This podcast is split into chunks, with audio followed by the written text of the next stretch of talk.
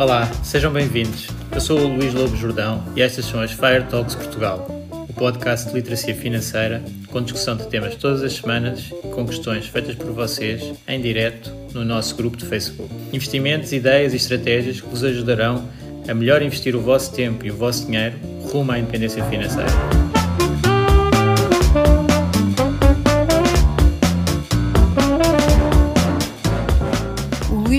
Jordão trabalha nos mercados financeiros há mais de 20 anos. É um analista financeiro certificado pelo CFA Institute, criou o maior fundo português de ações e é atualmente responsável pelos produtos Stoic na SGF. Todas as opiniões expressas pelo Luís e eventuais convidados são exclusivamente suas e não refletem a opinião da SGF ou do CFA Institute. São ideias à data de gravação e estão sujeitas a alterações. Todos os investimentos envolvem riscos. Este podcast tem um intuito meramente informativo e não deve ser tomado como base para decisões de investimento.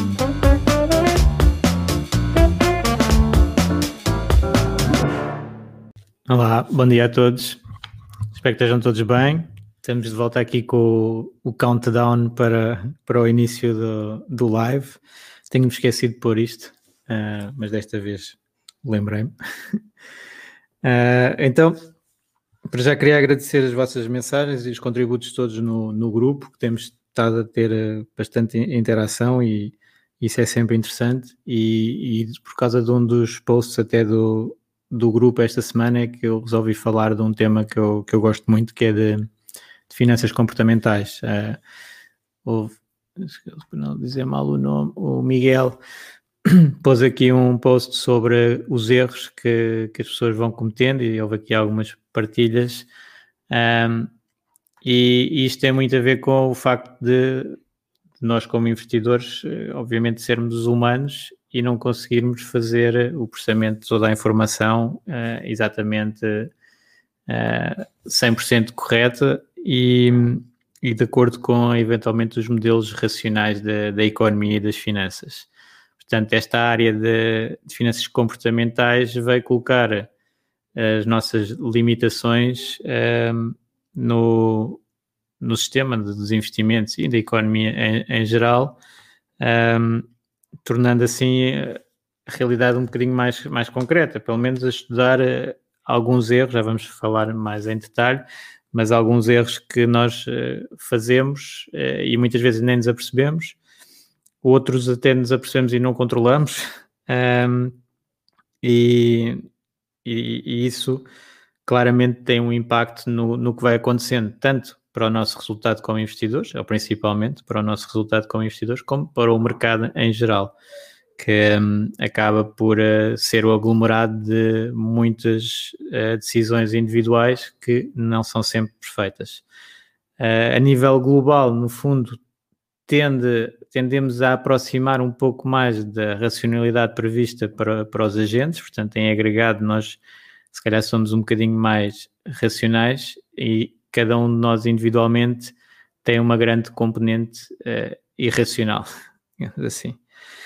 Um, e isto é uma, uh, no fundo, em termos de, de finanças, uh, são tendências que vêm há muito tempo, mas nos anos 40, 50, desenvolveu-se mais a parte racional e usar muita matemática na, na economia e nas finanças. Foi nessa altura que tivemos o, o Markowitz com, com o risco-retorno, uh, o portfólio depois é conhecido pelo movimento da Modern Portfolio Theory, que dá origem ao CAPM e que temos os betas e os alfas e uh, as ações a serem uh, classificadas de acordo com o seu risco medido pela volatilidade. E, portanto, usar muitos dados uh, e a economia parecer e as finanças parecer quase uma ciência exata. Era, é uma altura que, que, se diz que, é, que a economia e as finanças tinham physics envy, portanto, gostavam de ser um bocadinho mais como a física e ter uh, números concretos. Normalmente o que se associa à economia, e eu antes também associava, era realmente a, a, a matemática, e portanto uh, quase como se fosse uma ciência exata, e entretanto tenho visto ao, ao longo da minha carreira que uh, economia e finanças e investimentos uh, é muito, muito pouco de, de ciência exata e muito mais de, de psicologia até dentro do, das decisões do, dos investidores. Portanto, a matemática assim a perder um bocadinho de, de força nesta área.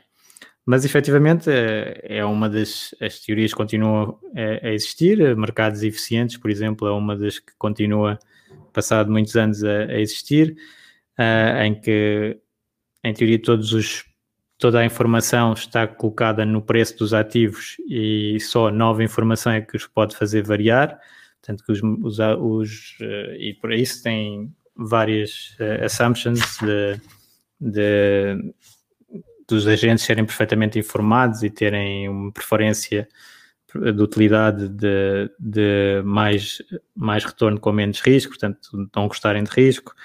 Um, e toda esta área tem sido um bocadinho um, atacada, digamos assim, por a tal área de finanças comportamentais, em que uma série de, de investigadores foram ver que os agentes não atuam uh, da maneira tão racional como está previsto na, nas outras teorias.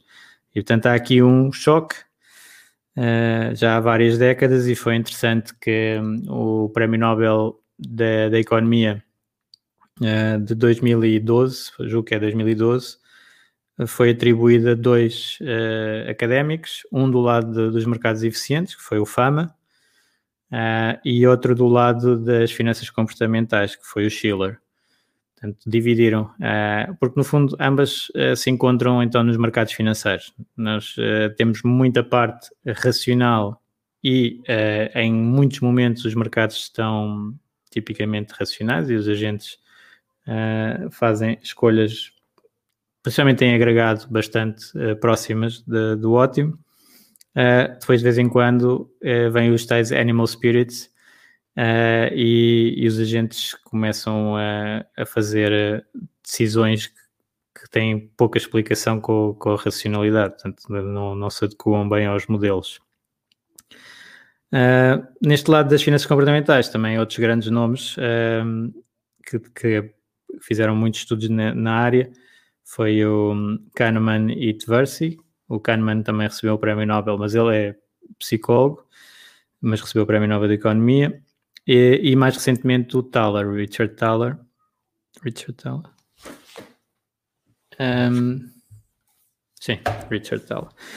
Uh, que também uh, ganhou o prémio Nobel uh, e aqui mesmo somente ele e na área de, de economia comportamental, finanças comportamentais, um bocadinho ambos. Um, e então, o que é que, que, é que estes, portanto, da parte de mais teórica, uh, dos mercados eficientes, já fomos, se calhar, falando um bocado. Uh, e, e, muitas vezes as perguntas que nós temos na, no grupo é coisas mais técnicas, uh, mas depois temos esta parte de, de comportamento humano que, que acaba por muitas vezes até inviabilizar a estratégia. Né? As pessoas têm uma estratégia definida toda racional, depois acontece alguma coisa no, no mercado e atiram a estratégia pela janela e fazem o, o que a intuição lhes indica na altura. Uh, isso é típico de, das crises uh, e, e, já vimos alguns comentários na, no grupo de, de, pessoas que fizeram isso, por exemplo, na última crise com, com a, o Covid. Um, e, e, então, porquê é que isto acontece? que é que uma pessoa, por exemplo, eu lembro de ver pessoas a começar a PPRs e a pensar PPRs para o longo prazo e no fundo longo prazo contam 10 anos, 20 eh, anos e, e depois passado dois meses ao Covid e já estão a pensar em vender ou resgatar ou ETFs, que também era pensado para 20 anos e de repente já muda tudo. Um, é porque realmente há uma área que, que nós não controlamos do, das nossas decisões que, que, influencia. E então, em termos de, de vieses comportamentais, de, desses, uh, dessa maneira de ver as finanças, os investimentos, nós temos tipicamente dois tipos uh, de, de vieses: os cognitivos uh, e os emocionais. Os cognitivos são mais ligados à nossa capacidade de processar informação e de chegar a uma solução ótima. e, e, isso é extremamente difícil. No fundo, a teoria uh, económica até diz que nós maximizamos a função utilidade de acordo com os bens que nós temos disponíveis, mas ninguém entra num supermercado e vai estar a maximizar a utilidade e a escolher o melhor bem para, para si. Vamos uh, usar uh, atalhos para não estarmos sistematicamente a pensar em tudo. Portanto, uh, as pessoas usam tipicamente os atalhos, heurísticas, para facilitar o raciocínio, senão estávamos sempre a, otimizar todas as decisões ia ser muito complicado e muito um, cansativo. E então acabamos por ter estes atalhos mentais que em muitas situações nos ajudam, não é? Tá? Conseguimos decidir com alguma rapidez as coisas, noutros tomamos decisões erradas. Normalmente nos mercados financeiros atuamos muito com probabilidades. não, não há nunca, ou quase nunca, uma resposta certa e uma errada há probabilidades de eventos acontecerem e de valorizações se materializarem e de empresas terem bons resultados ou terem maus resultados e de eu ter escolhido bem, escolhido mal. Uh, e as probabilidades é uma área em que tipicamente fazemos montes de, montes de erros. Portanto, é, um, é uma das áreas cognitivas mais difíceis. Portanto, nós não, não evoluímos a necessitar disso. Esta área financeira implica um pouco isso e, portanto, se não tivermos mecanismos para controlar essas probabilidades e, e estimá-las uh, mais corretamente, uh, vamos ter problemas. E é aqui que, se calhar, introduzia o, o estudo do Kahneman e do Tversky, que, mas que é mais conhecido pelo Kahneman, que é o que, é o que sobreviveu e ganhou o Nobel. Um, é o sistema 1 e o sistema 2. Portanto, nós temos um, um sistema 1 que, que, é intuitivo e que reage logo às situações uh, e que, e que é, é muito rápido, uh, é muito rápido, identifica padrões, às vezes padrões onde não existem, mas identifica uh, e reage. E depois o sistema 2, que é nós controlarmos essa intuição fazendo uma análise crítica e estudando o assunto a fundo para chegar a uma, a uma decisão mais racional. Uh, e pronto, o, o, sistema todo, a informação que, que, nós somos bombardeados numa base diária, uh, faz com que ativemos muito facilmente o, o sistema 1, a intuição, uh, e que tenhamos mais dificuldade em usar o sistema 2. Portanto, tipicamente nos investimentos, nós temos que nos treinar a, a não reagir tanto com o sistema 1 e a reagir com o sistema 2 embora depois haja uh, quem já esteja tão treinado uh, no sistema 2, ou seja, já fez os cálculos mentais e já teve, já passou por uma série de situações que mais facilmente reconheça algo uh, que nem sabe bem às vezes, mas que é do sistema 1 e então por intuição chega à conclusão mais rapidamente, pronto. Mas quem está nisto há muito tempo também sabe que tem que ir checar tudo novamente porque esse sistema 1 pode nos estar a enganar. Então, uh, nesses cognitivos, vou dar só aqui alguns exemplos mais concretos de, de, de erros que nós costumamos fazer. E o, o, primeiro seria a mental accounting, ou contabilidade mental. Já agora nós, uh, nós no, no, CFA, na literacia financeira, tivemos este, esta semana a fazer um workshop uh, e eu fiz esta parte de cognitivo, mas com muito apoio do Miguel Jordão, que já tinha feito noutros workshops, e estou a usar aqui os exemplos de, desse, desse evento. Um, mental accounting, então, contabilidade mental, é nós uh, acharmos que o dinheiro vindo de uma certa fonte é diferente de dinheiro vindo de outra fonte e tratarmos de maneiras diferentes, então, depois em termos de, de investimento. Um exemplo muito uh, típico é o dinheiro que, que nós ganhamos, por exemplo, de salário, uh, custou-nos muito a, a, ganhar e, portanto, tratamos com muito mais cuidado do que o dinheiro que, sei lá, encontrei no chão ou ganhei no casino, ou um bónus, uma coisa assim mais, eh, ou do, do Euro Milhões, uh, que é muito mais fácil de uh, gastar do que, do que o primeiro. Portanto, a nossa utilização desse dinheiro vai ser diferente consoante a origem e também consoante até o, o, destino. Se eu tiver a pensar, este dinheiro vai ser alocado um, para a educação dos meus filhos ou para uh, uma viagem extravagante daqui a uns anos, se calhar eu vou investir de maneiras completamente diferentes, mas o dinheiro é dinheiro e, portanto, em termos agregados, um agente racional e usar o seu capital uh, todo de, da mesma maneira.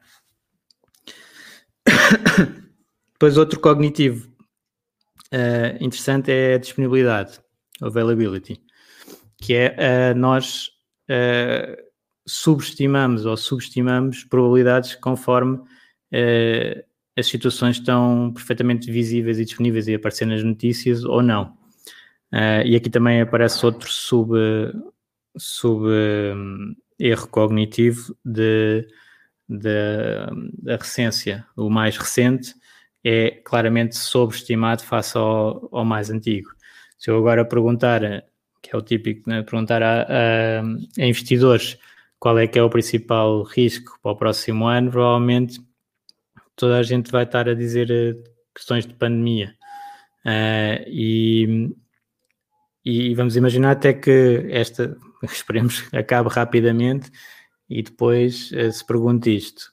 Vão, vai-se considerar normalmente o risco de haver uma nova pandemia, uh, um novo vírus uh, com, grande, com, com, grande probabilidade, mas até dos últimos, sei lá, 5, 6 vírus, só este último é que teve consequências dramáticas. Os outros anteriores não, não tiveram quase impacto, não é? Que até se devem lembrar que no início deste, deste vírus também se referia a esses outros exemplos e, portanto, vamos estar a sobreponderar o risco de uma pandemia grave, é? porque tivemos agora uma grave. Isto é típico com os seguros, que depois de haver um evento, um, é, os prémios podem subir, porque as pessoas se lembram do evento e, portanto, compram o seguro muito mais facilmente do, do que antes.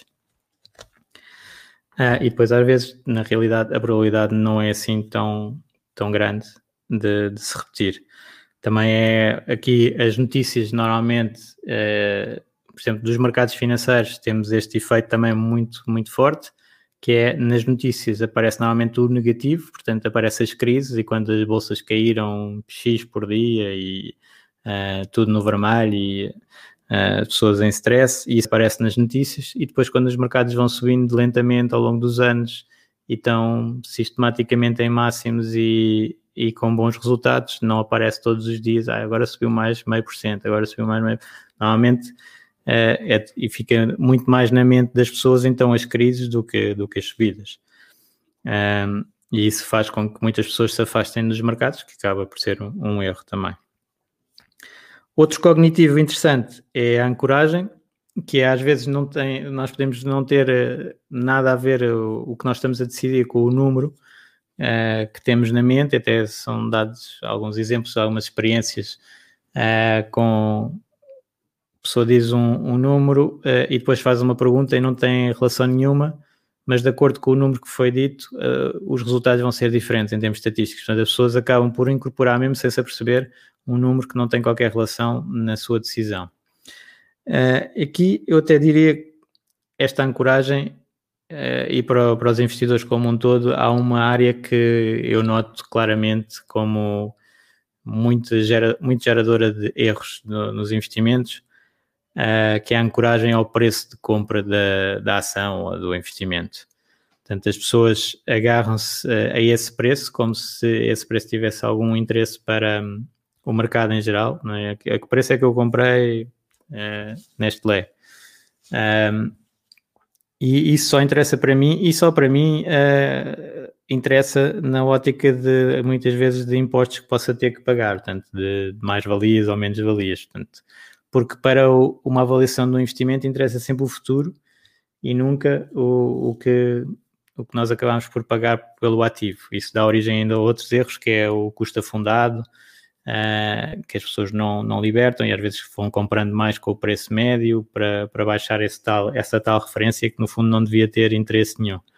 Portanto, uh, a ancoragem é um dos efeitos uh, importantes aqui no, nos investimentos que, que eu vejo sistematicamente a acontecer e pessoas que estão mais ligadas ao, ao, curto prazo e até a gráficos usam muito, claro. têm aquela entrada, aqueles pontos e, e vão fazendo os seus investimentos com base nisso. Uh, mas na realidade, em termos de, de investimentos, o que interessa é sempre o futuro e, portanto, o preço que foi pago é uma variável muito, muito pouco importante e que se calhar até devíamos ignorar uh, em grande medida para ter melhores resultados. Uh, outra muito interessante nos cognitivos é, é, o confirmation bias, é nós confirmarmos aquilo que já temos o, ideia, é? nós, nós, queremos, vamos à procura de informação que confirme uh, a nossa ideia inicial.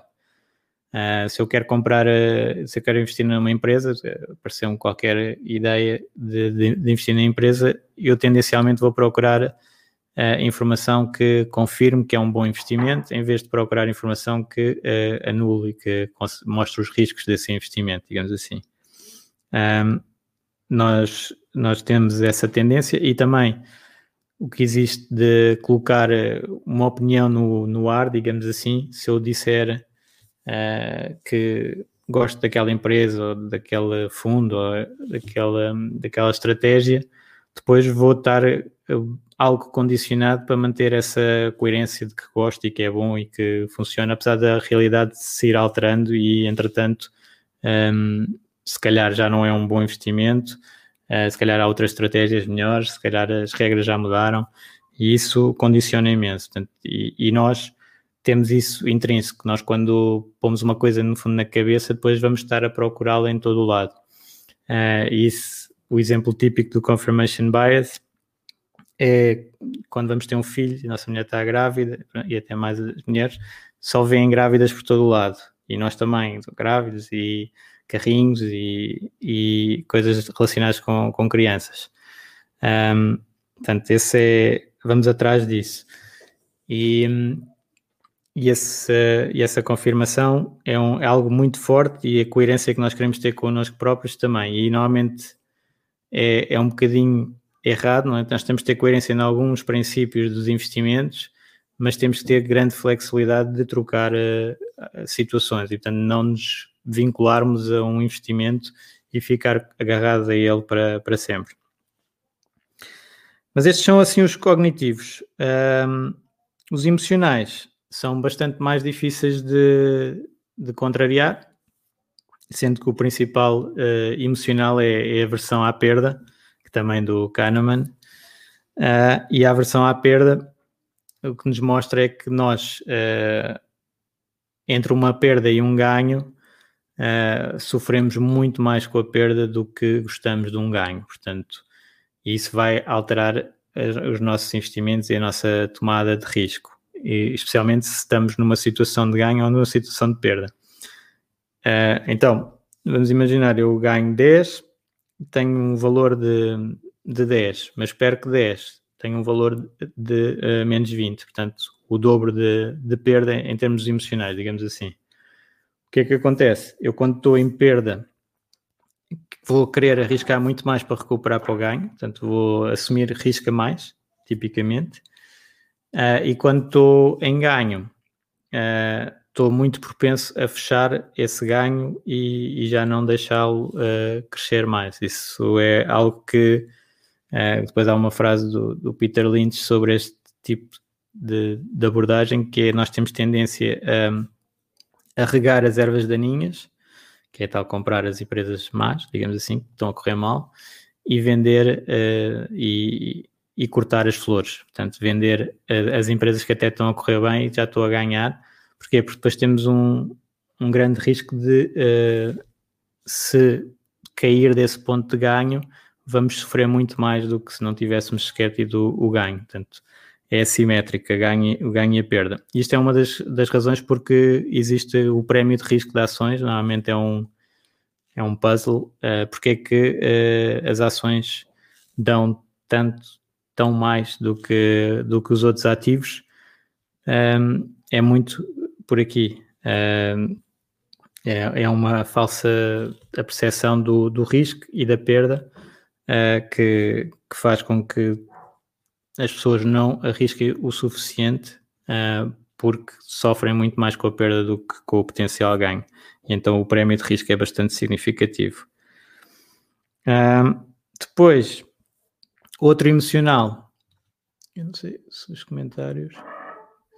Ah, está aqui a ver os comentários. Uh, bom dia a todos. Estou aqui a ver o dinheiro do casino, diz o João. Um, ok. O, então, depois temos o excesso de confiança. Esse aqui, uh, os investidores tipicamente passam rapidamente de uma fase de uh, falta de confiança. É? As pessoas, quando estão a começar a investir, acham que é tudo muito estranho uh, e entram com muito cuidado, talvez até muitas vezes excesso de, de cuidado, porque é, é, preciso errar sempre um bocadinho e, e portanto, uh, normalmente as pessoas ficam muito tempo até decidir uh, molhar o pé na, na água, digamos assim, uh, mas depois também rapidamente passam para o outro extremo. isto aqui de, de, do excesso de confiança, depois acham que já sabem tudo sobre investimentos e até perguntam, então, mas isto é, é, super simples, isto é só fazer, comprar e, e esperar que, que suba. Uh, e depois tem alguns choques com a realidade mais para a frente, uh, mas uh, é um efeito bastante conhecido de, dos investidores, tipicamente um, dão, dão excesso de, de, probabilidade ao seu acerto, acham que são melhores do que os outros, é como a, a conduzir também, toda a gente em média, acha que é melhor que a média a conduzir, o que é um contrassenso. Um, e, e, isso também, aqui nos mercados, tipicamente o que faz é que as pessoas façam apostas um, mais fortes do que deviam e depois, quando há uma surpresa negativa, reagem demais e há normalmente overtrading. As pessoas transacionam demais pelo excesso de confiança. Se as pessoas tiverem noção de que tem um, um N probabilidades de acontecer situações, uh, mais dificilmente estão sempre a reagir e a, e a, comprar e a vender e a comprar e a vender.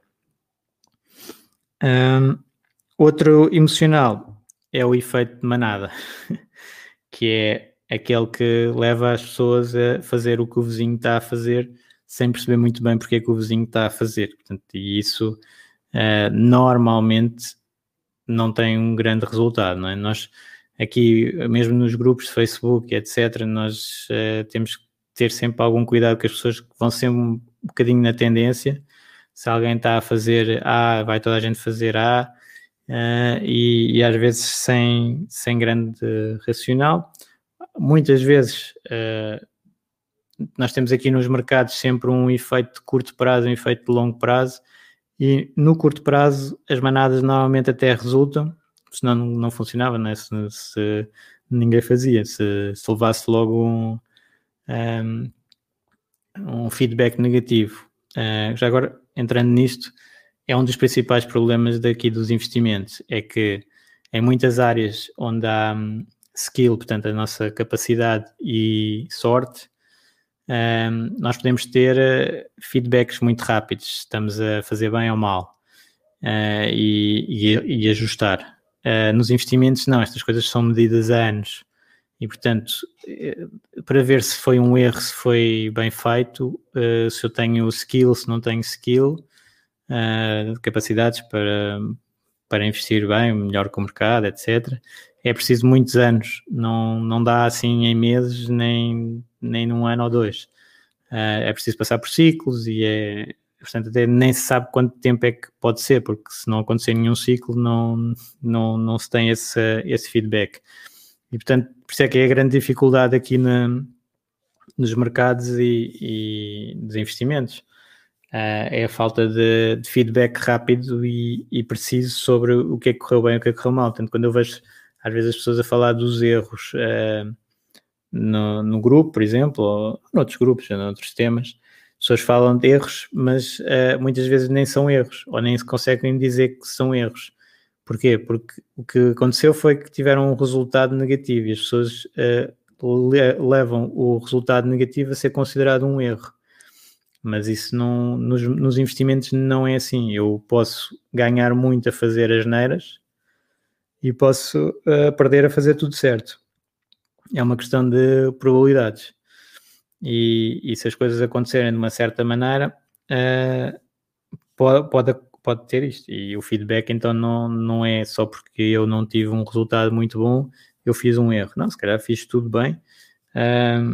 O processo, que é o que é realmente importante, o processo é sólido, é, é, é robusto e eu uh, tive, foi um resultado negativo, porque em todos os investimentos que eu posso fazer há sempre a opção de ser um resultado negativo. Pois em média e durante os anos é que eu tenho que ir mostrando que consigo ter mais vezes resultados positivos do que negativos.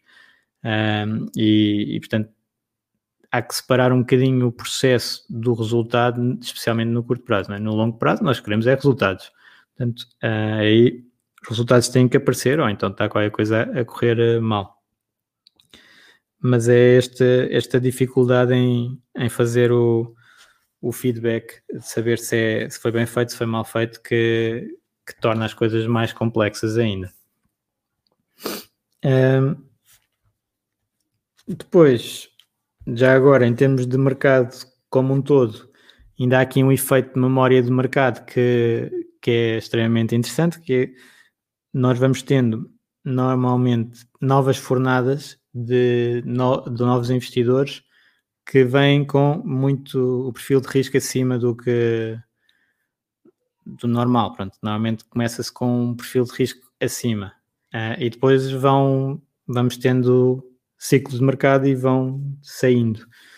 Uh, alguns vão ficando e vão aguentando e vão ficando com alguma experiência, ou muitos saem e entram novos sempre com um grande perfil de risco. E, portanto, a memória do mercado vai se esquecendo, as pessoas às tantas já nem sabem o que é que aconteceu um, nos ciclos anteriores e por isso é que ele tende a repetir-se. Portanto, são novos agentes, uh, voltam os, os, incentivos do, do, passado e nós temos montes de revivalismos uh, nos mercados financeiros por causa disso.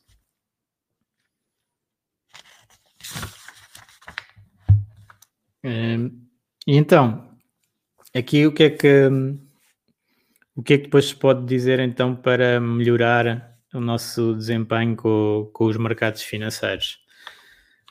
Uh, eu faço algumas coisas diferentes para ajustar o, os biases emocionais que, e, e, cognitivos que nós podemos ter. Para já é trabalhar com os dados uh, com grande medida, ou seja, as, uh, as empresas serem analisadas de uma maneira muito objetiva o mais objetivo possível, com muitos dados uh, que elas acabam por reportar e chegar a, soluções equilibradas e não só porque ouvi aquela notícia daquela empresa e agora está a subir e agora vai atrás e portanto é saber uh, ignorar esses ruídos de curto prazo e olhar para os dados de longo prazo. Pelo menos essa é a maneira como eu prefiro. Claro que há pessoas que uh, gostam mais de estar no jogo do curto prazo e do, dos momentums de, de, evolução dos títulos e para onde é que as pessoas estão a ir. Aqui há claramente duas, pelo menos duas filosofias de investimento. No meu caso, mais fundamental de longo prazo é tentar ignorar esse ruído. Há outras pessoas que são, estão com o objetivo de pegar nesse ruído e conseguir tirar sinais para reagir rapidamente. É outro campeonato, é outra, outra situação, mas Uh, tipicamente, pelo menos pelos estudos, um, quando se vai, há estudos a analisar as corretoras e os investidores que têm menos atuação, tipicamente têm melhores resultados do que, do que os que estão sempre a transacionar. Isto também tinha a ver muito com os custos de transação, que agora estão a ir muito para baixo. Uh, só que, apesar dos custos de transação estarem até em alguns sítios a zero, continua a haver os bid-ask spreads, o spread entre a compra e a venda que fica logo, perdemos logo uma parte, uh, e, um, ehm, e os erros de estar sempre a trocar, não é? Aquilo que o Peter Lynch estava a dizer, se eu estiver sempre a pensar em vender uma empresa que estou a ganhar, uh, quer dizer, não a deixo crescer, uh, e isso acontece muito frequentemente, as pessoas depois também é outro bias que é ehm, uh, não se lembram dos resultados passados na sua totalidade. Nós vamos filtrar, isto é toda a gente, uh, vamos filtrar uh, e achar que decidimos muito melhor no passado do que na realidade decidimos. Por isso é que depois, quando os resultados são auditados, é diferente de quando os resultados são só na nossa mente e achamos que tivemos esse valor. É? Se deixarmos alguém auditar os nossos resultados, eles vão ver não sei quantos erros que nós fizemos e que nós nem tínhamos noção. Uh, exceto quem já tem os fundos auditados, né? aí já está tudo certo. Uh, mas é, uma, é uma diferença abissal entre, entre esses resultados teóricos que nós achamos que temos uh, e os resultados reais que nós tivemos. e até muitas pessoas têm imensa dificuldade em admitir erros no, nos seus investimentos. situações que correram mal, apaga, a memória apaga, mas nem, nem é culpa delas, é um mecanismo de defesa. apagam os resultados. E portanto, aqui que cá está, um dos pontos importantes para uh, nos tornarmos melhores investidores e diminuir os nossos erros cognitivos e emocionais é documentar tudo, documentar os nossos investimentos uh, para, e, e porquê que os fizemos para uh, depois conseguirmos reagir com objetividade e ver porquê que foi feito daquela maneira e não de outra e tentar assim manter as situações, porque nós estamos sempre a ser bombardeados com nova informação e pode então uh, se não tivermos isto bem documentado, já às tantas já não sabemos porque é que tínhamos aquele investimento e podemos estar a ajustar a carteira novamente, fazendo os tais custos uh, excessivos. Portanto, documentar. Uh, e eu ainda vou mais longe. Eu também um, ehm, gosto de pôr tudo em regras, não é? Nós tenho várias regras em alguns fundos uh, e, e até não permitir transacionar a qualquer altura. Portanto, genericamente, não permitir essa, essa transação é uma grande defesa. Até porque muitas vezes nós estamos a investir e temos aquele tal prazo de, de investimento muito longo um, e depois, por qualquer razão, passado lá está um mês, dois meses, acontece uma notícia e já estamos a pôr em causa o nosso critério de investimento. Não, vamos bloquear. a ideia que eu, que eu sugiro e que eu faço é não permitir uh, fazer trocas uh, com tanta rapidez, porque é verdade que um dos grandes benefícios do mercado uh, de capitais é a liquidez, é eu conseguir colocar o meu portfólio todo em cash a qualquer altura, mas esse benefício, no fundo, tem o custo de estar sempre essa opção disponível e eu então estar sempre a reavaliar a minha carteira. Mas isso é, é uma opção minha, não é? Eu posso ter uma estratégia em que eu digo, não, eu o mercado está sempre ativo e há montes de players que estão sempre a comprar e a vender e sempre a ganhar, não é? Que tipicamente estão sempre a ganhar, até depois a pessoa ver as, as, as contas mesmo e não está.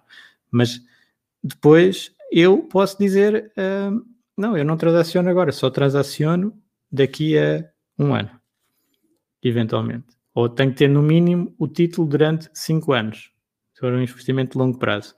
E já nem penso naquilo, até é muito melhor em termos de tranquilidade. É, Está, está definido e eu já não vou pensar nesse assunto. Ou só se acontecer A, B e C é que eu coloco em causa o meu critério de investimento. Portanto, questões objetivas e temporizar também é, é, é bom.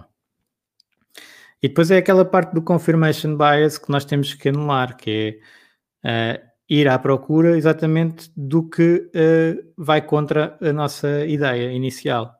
Portanto, eu, por exemplo, estou sempre aí contra a ideia de investir através de um PPR. Porquê? Porque tem que ir ver uh, exatamente esse contraditório. Há pessoas que estão sistematicamente a dizer, ok, não sou, não, não gosto de PPRs e se calhar confirmation bias é tão forte que nem vê as alterações legislativas que existiram entretanto que fazem com que os PPRs do passado já não tenham nada a ver com os PPRs do futuro.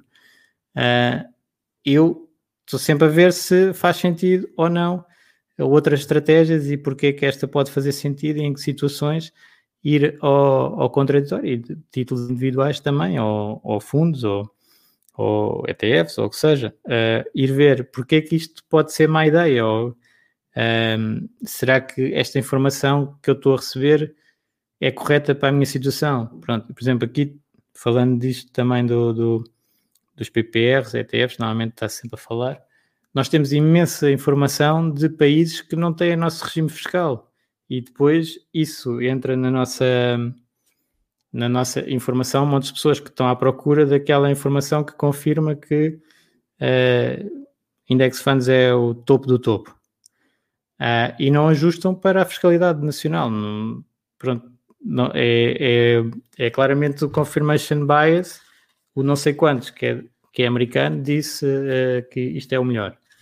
uh, e, e, e, não, não ajustam para a, a, parte que ele não tem que pagar mais impostos por aquilo do que em outros investimentos.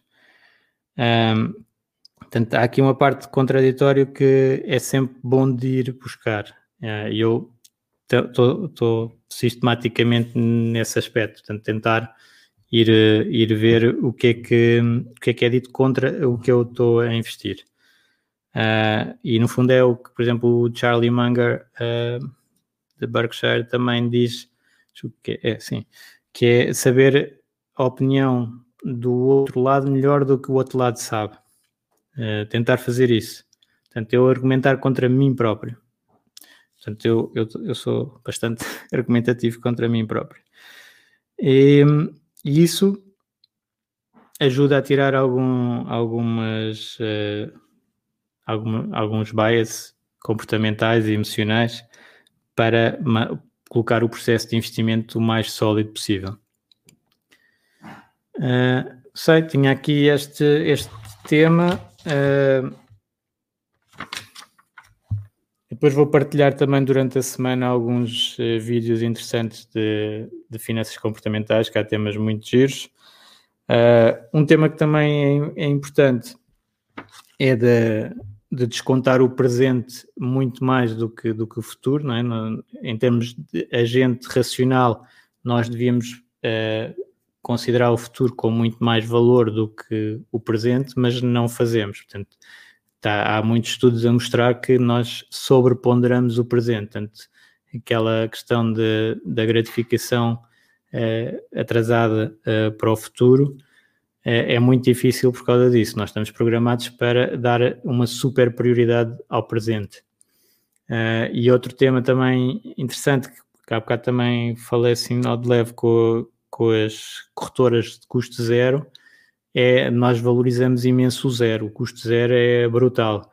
Uh, não bastava se custar 2 eh, cêntimos que uh, os trades baixavam significativamente, apesar de ser quase irreal.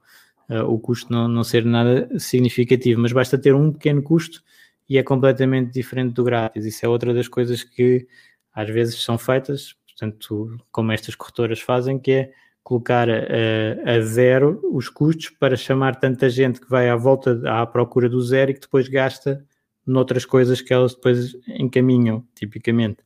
Quer seja margem, eh, usar margem ou, ou até CFDs em algumas, ou, ou até as próprias transações têm lá uh, uma margenzinha para a corretora e, portanto, apesar de ser custo zero, nunca não é custo zero.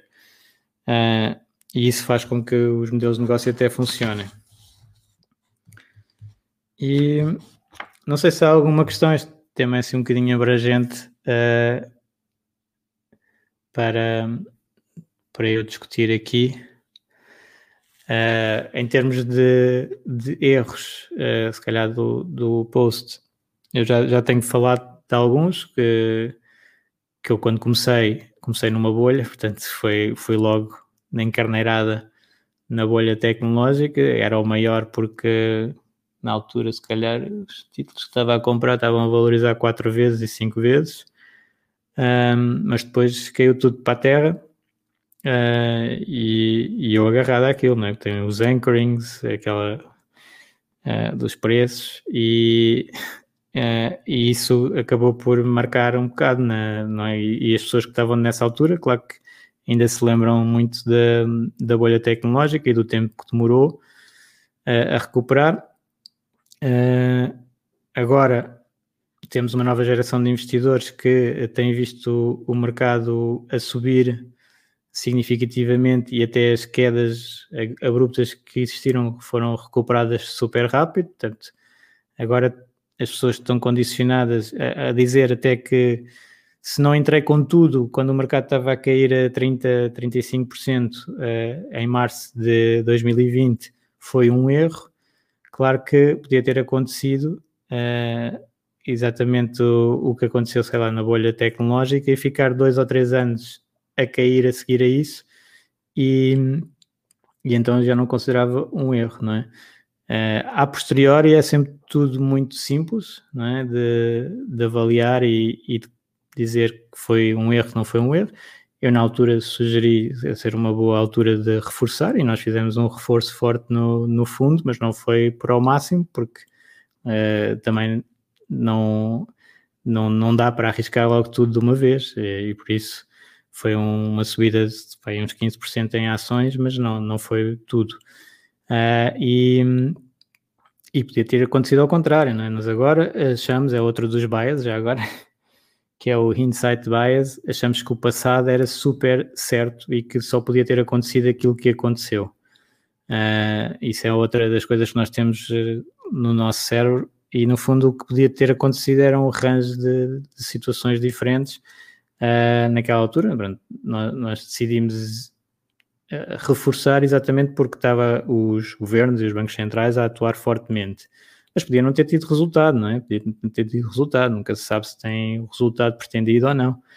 Uh, e portanto, nunca é nada é 100% seguro, tal como agora. Não se sabe se, entretanto, não, não vamos ter um payback time de, destes estímulos, não é? Portanto, ninguém sabe, são sempre probabilidades.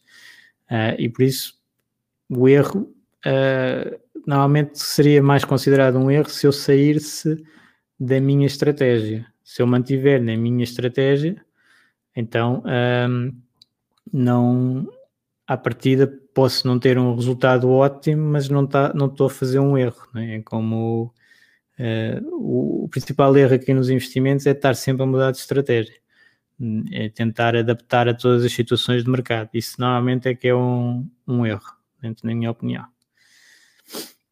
Um, ah, estão aqui a perguntar, do, eu partilhei aqui o, o novo PPR uh, eh, da casa uh, Global Value. Uh, e, e, pronto, acho que é, um, é um bocado estarem a aparecer novos PPRs faz todo o sentido naquela ótica que eu tenho vindo a, a falar convosco de, do PPR ser uma solução fiscalmente bastante vantajosa e que faça um fundo de investimento tradicional neste momento para o investidor particular não faz sentido ter um fundo sem ser PPR, porque eles são iguais. Um fundo de gestão ativa, digamos assim, são iguais, uh, mas um paga muito menos impostos que o outro. Uh, portanto, os fundos mobiliários normais, no, agora há alguns anos que não têm tanto interesse. O PPR uh, eh, faz o mesmo com um, com benefícios fiscais e, uh, e também uma alteração recente dos PPRs foi aumentar o, o potencial de, de, ações e, portanto, estar mais vocacionado para o longo prazo. Uh, e isso também está a trazer novos PPRs ao mercado, incluindo este da, da casa. Um, mas, uh, pronto, transformar o Stoic em 100% ações foi uma coisa que nós pensámos na altura e não fizemos. Uh, e também não, não parece que vamos fazer agora, porque temos muitas pessoas com o perfil de risco mais equilibrado e um, ehm, no longo prazo não há assim uma diferença tão grande entre 70%, 80% de ações e 100%. O risco é muito maior na, nos 100% de ações. Uh, nós vamos focar um bocadinho mais na, na, na linha dos, dos 70%, uh, que é um bocado como as grandes fundações fazem, uh, e portanto é um, é um portfólio mais longo prazo, uh, mais equilibrado e que tendencialmente os resultados não, não serão muito inferiores, pelo menos vamos ver. um, mas pronto, é, é possível. Agora, um, como nós temos uma base de clientes com, com este perfil de risco, não, não faria sentido estar a, a trocar para, para 100% de ações. Ok. Uh, mas pronto, aqui há uma, um, neste, neste, eu partilhei este, este PPR também porque tem uma campanha inicial em que fica com custos muito mais baixos do que a partir de um certo ponto, portanto, se alguém quiser aproveitar, é melhor ser agora. Isso é que eu acabei por partilhar. Um, e, e pronto, em termos de, de comportamento, fazendo aqui um resumo, nós temos uh, na área dos investimentos e na área da economia uh, muitos modelos matemáticos para, em que se usa uh, os o, as pessoas, os agentes, como agentes racionais e que tomam as melhores decisões para, para a sua vida pronto, como maneira ótima. e, na realidade, muitos estudos mostram que os investidores e os agentes económicos fazem muitos atalhos, usam muita intuição e uh, muitas vezes são enganados por essa intuição, deixam as emoções também interagir com, com as decisões e acabam por um, ter resultados que não são à partida ótimos. Portanto, é mais realista as finanças comportamentais. Uh, os agentes tendem, em agregado, a fazer alguma racionalidade, mas mesmo em agregado, às vezes há grandes desvios. E esta área de finanças comportamentais, então, tem evoluído muito nos últimos anos. Em 2012, como eu disse, foi dado o Prémio Nobel a uma pessoa da área de finanças comportamentais e outra da área de, mais uh, técnica de, de finanças. Uh, e, entretanto, já foram dados outros prémios Nobel. Ah, e estes estudos acabam por dividir os erros dos investidores em, em cognitivos e emocionais. Os cognitivos são um pouco mais fáceis de corrigir com dados uh, e, e os emocionais é mais difícil porque nós às vezes nem nos apercebemos das emoções que estão por trás do nosso processo de decisão. Uh, de qualquer modo, uh, nós conseguimos melhorar o nosso desempenho um pouco ao estar cientes destes, destes enviesamentos. Não conseguimos na totalidade e por isso é que precisamos de ter algumas estratégias para uh, nos controlarmos a nós próprios. E isso chama-se ter um processo, ter um sistema, sistema de, de investimento. E, uh, e, esse processo uh, passa por documentar muito bem as nossas decisões, as nossas compras e vendas, até para saber os nossos resultados reais. também tendemos a sobreestimar os nossos resultados face, à, face à realidade. eu tento evitar eh, saber o preço dos investimentos, uh, porque isso faz um efeito de ancoragem que depois é difícil de, de libertar. Uh, tentar usar o máximo de objetividade e buscar o máximo de dados concretos das empresas e evitar o ruído de mercado. Uh, tentar não estar sempre a transacionar, portanto, até eu há bocado não falei muito nisto, mas nós também temos um efeito de inércia que é muito difícil então começar a fazer alguma coisa, mas também podemos usar a inércia a nosso favor, que é montar algo que fica automático no sentido certo. Eu costumo dar o exemplo de investir todos os meses, não é? se, eu, se eu fizer essa decisão, depois a inércia mantém-me a investir durante todos os meses e essa é muito melhor para mim do que estar a tentar adivinhar quando é que é para entrar, quando é que é para sair e estar sempre com essa decisão e ter que executar a, a transação e Uh, portanto, uma série de empecilhos a ter um desempenho ótimo. Portanto, conseguir automatizar ao máximo o, o nosso processo de investimento também é muito bom.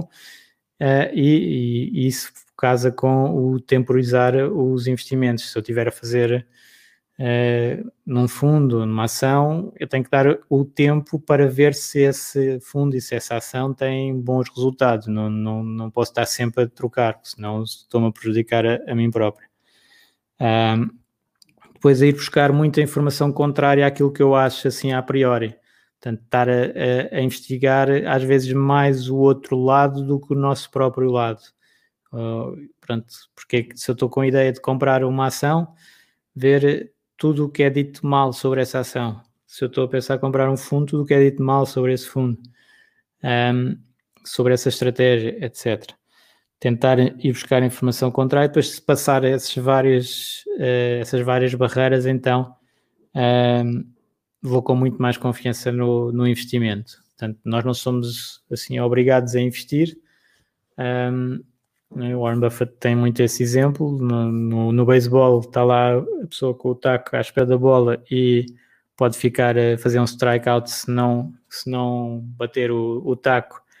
Uh, três vezes e a bola for no sítio certo, acho que é mais ou menos isso, eu não sou especialista em beisebol, uh, em investimentos ele pode estar lá a mil, podem ser mil lançamentos e ele fica à espera até ser um lançamento perfeito na, da, da ação que ele quer comprar ao preço que ele quer comprar. E isso é parte da paciência que também é, é aqui importante e que é difícil quando está toda a gente a dizer-te para, para investir, não é? Eh, tens, tens que investir, ou está toda a gente à volta a investir e a ganhar dinheiro. Portanto, há aquelas uh, questões de, de manada que, que influenciam muito. Um, e isso é um bocadinho tentar reduzir o ruído também. Isso é outra das estratégias que eu uso.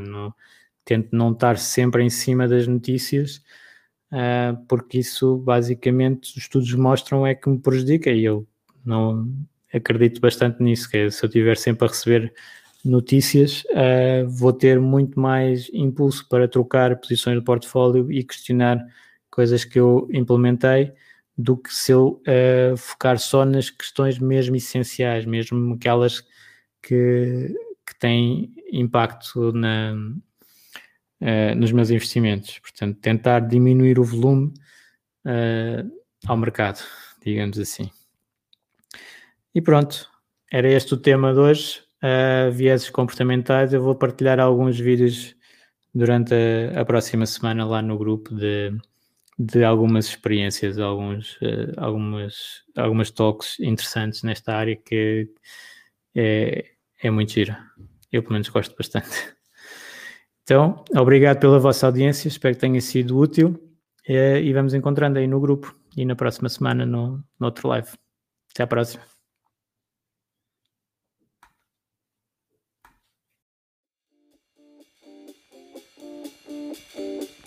Obrigado por ouvires. Junta-te à discussão através do grupo Fire Talks Portugal no Facebook e não te esqueças de ver a descrição, onde poderás encontrar mais informações.